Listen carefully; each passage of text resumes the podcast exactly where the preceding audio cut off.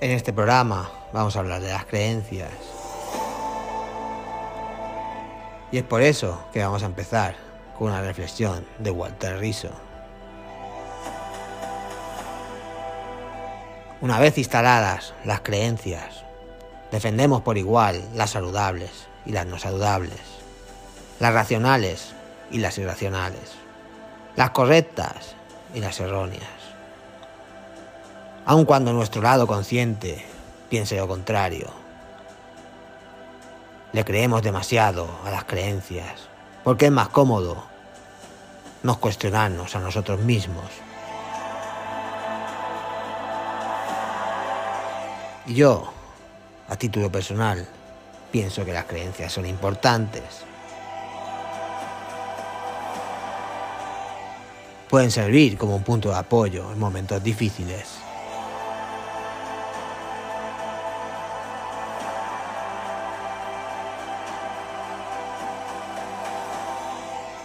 Pero eso no quiere decir que no podamos cuestionarlas.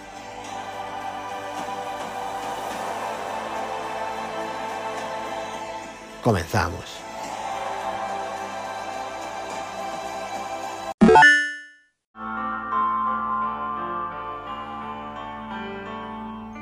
La evolución humana siempre ha estado ligada al conocimiento profundo de nuestro entorno y de nuestra vida. Saber quiénes somos, de dónde venimos y a dónde vamos. Supuso el punto de partida de nuestra singular cosmovisión y el desafío de entender e interpretar nuestra existencia. Sin duda, un anhelo quimérico y fragmentado por las complejas conjeturas que sustentan esta visión de la realidad y que terminaron convirtiéndose en obligadas doctrinas por las que muchos hombres perdieron su vida. Las cruzadas del comienzo del segundo milenio, las conquistas, el imperialismo, las dictaduras, la yihad y un sinfín de enfrentamientos expos de imponer creencias sin pensamientos. Pero a pesar del tiempo transcurrido, de los siglos y milenios de nuestra evolución, esta visión anacrónica en algunos casos continúa siendo un puzzle confuso y sin solución. La realidad que nos rodea no siempre es posible comprenderla. A veces su magnitud y complejidad escapan a nuestro entendimiento y racionalidad, impidiéndonos avanzar en el conocimiento. Pero cuando esto ocurre, cuando falta la pieza adecuada para la comprensión y cuando puede sobrevenir el colapso de nuestra mente, un singular método de autoprotección de nuestro cerebro se pone en funcionamiento para resolverlo. Nuestra materia gris trata por todos los medios de obtener y someter a nuestros principios entendibles las respuestas irresolubles de nuestro intelecto, cuyo propósito es obtener sencillas respuestas, plausibles, sobre las que cimentar y tensionar los vacíos de nuestro entendimiento. Es decir, nuestro cerebro a través de la técnica basada en el principio de creencias, produce su artificial argamasa para cohesionar irrealidad y ficción.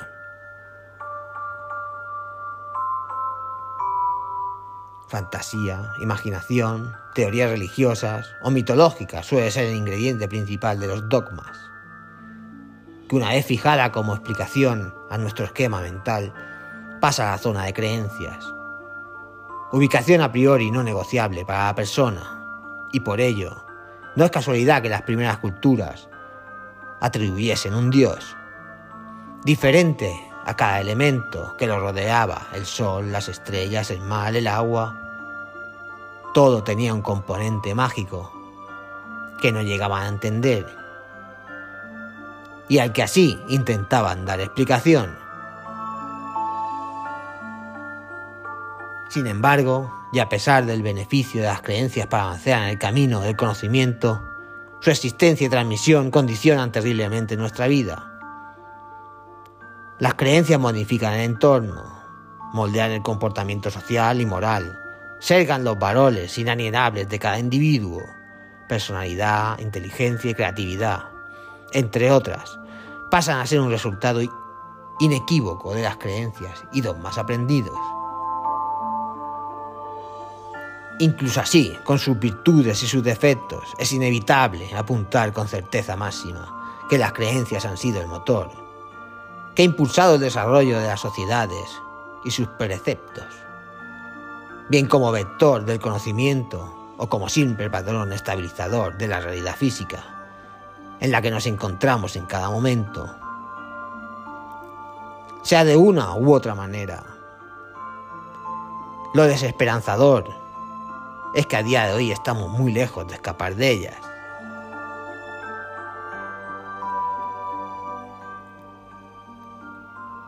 Existe un Dios,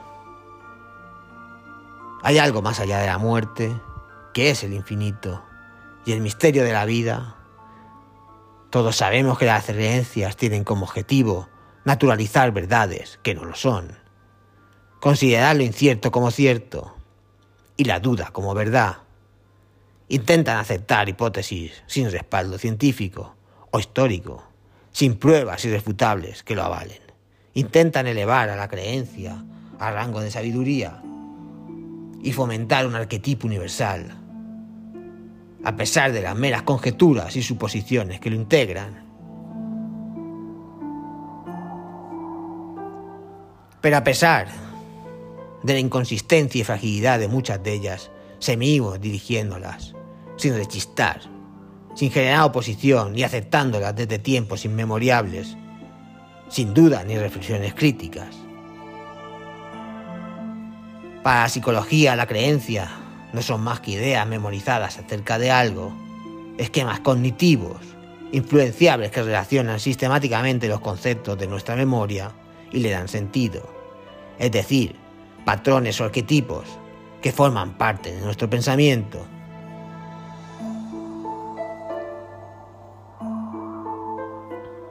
Como bien apunta Fabián Sanabria, las creencias durante tiempo han sido controladas por las instituciones, especialmente por las tradiciones religiosas, y sin dejar de ser ciertas en sí mismas.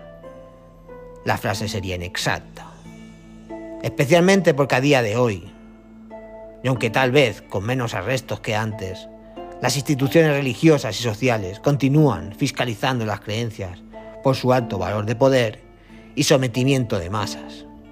Aunque eso sí, a diferencia de tiempos pasados, con una ejecución totalmente opuesta.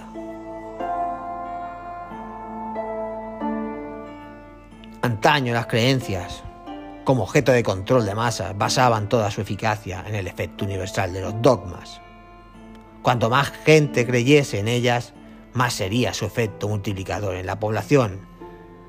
Y cuanto más coercitiva fuese la creencia, más autoridad y eficacia desplegaba. Justo al contrario que a día de hoy.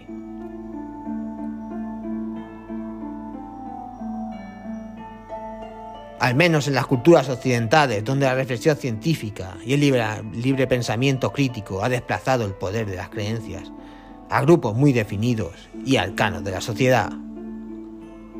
Durante muchos siglos la religión y la ciencia estaban enfrentadas. La religión imponía sus creencias como dogmas de fe, y la ciencia buscaba analizarlas empíricamente hasta donde podía y se les dejaba.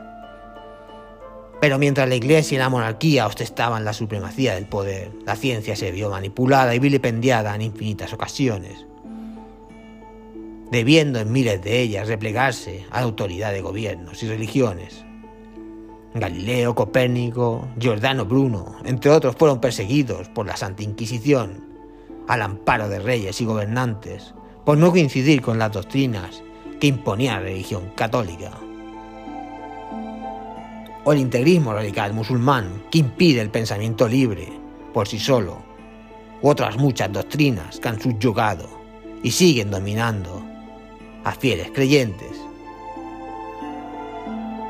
Y a pesar de que las grandes creencias surgen y proliferan a tiempos convulsos y de oscuridad intelectual, y de ser una necesidad y condición inalienable del ser humano, porque parece ser que el creer es inevitable. Y es aquí donde os tenéis que hacer vosotros las preguntas.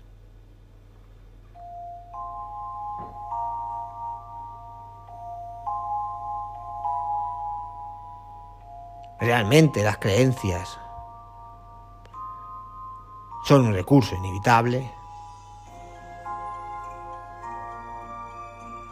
Busca el hombre respuestas en ellas a preguntas que no la tienen. ¿Puede un hombre vivir sin creencias?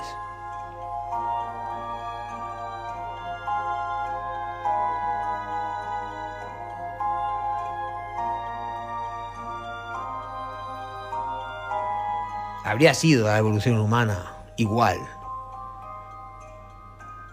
sin nuestras creencias.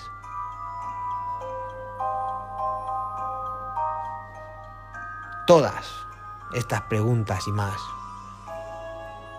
siguen siendo un enigma de nuestros tiempos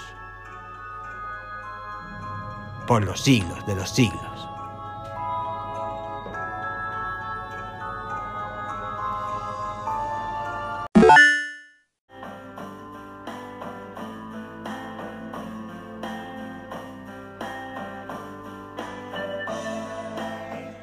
Bueno, pues vamos dejando el podcast ya por hoy.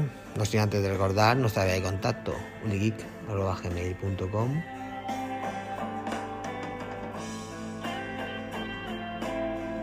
Y recordar que nos podéis encontrar en todas las plataformas de podcast, iBox, Spotify, Apple Podcasts, etcétera, etcétera, etcétera. Y recordar siempre en la vida pasan cosas buenas y cosas malas, aunque la gente en las redes sociales solo pone las buenas.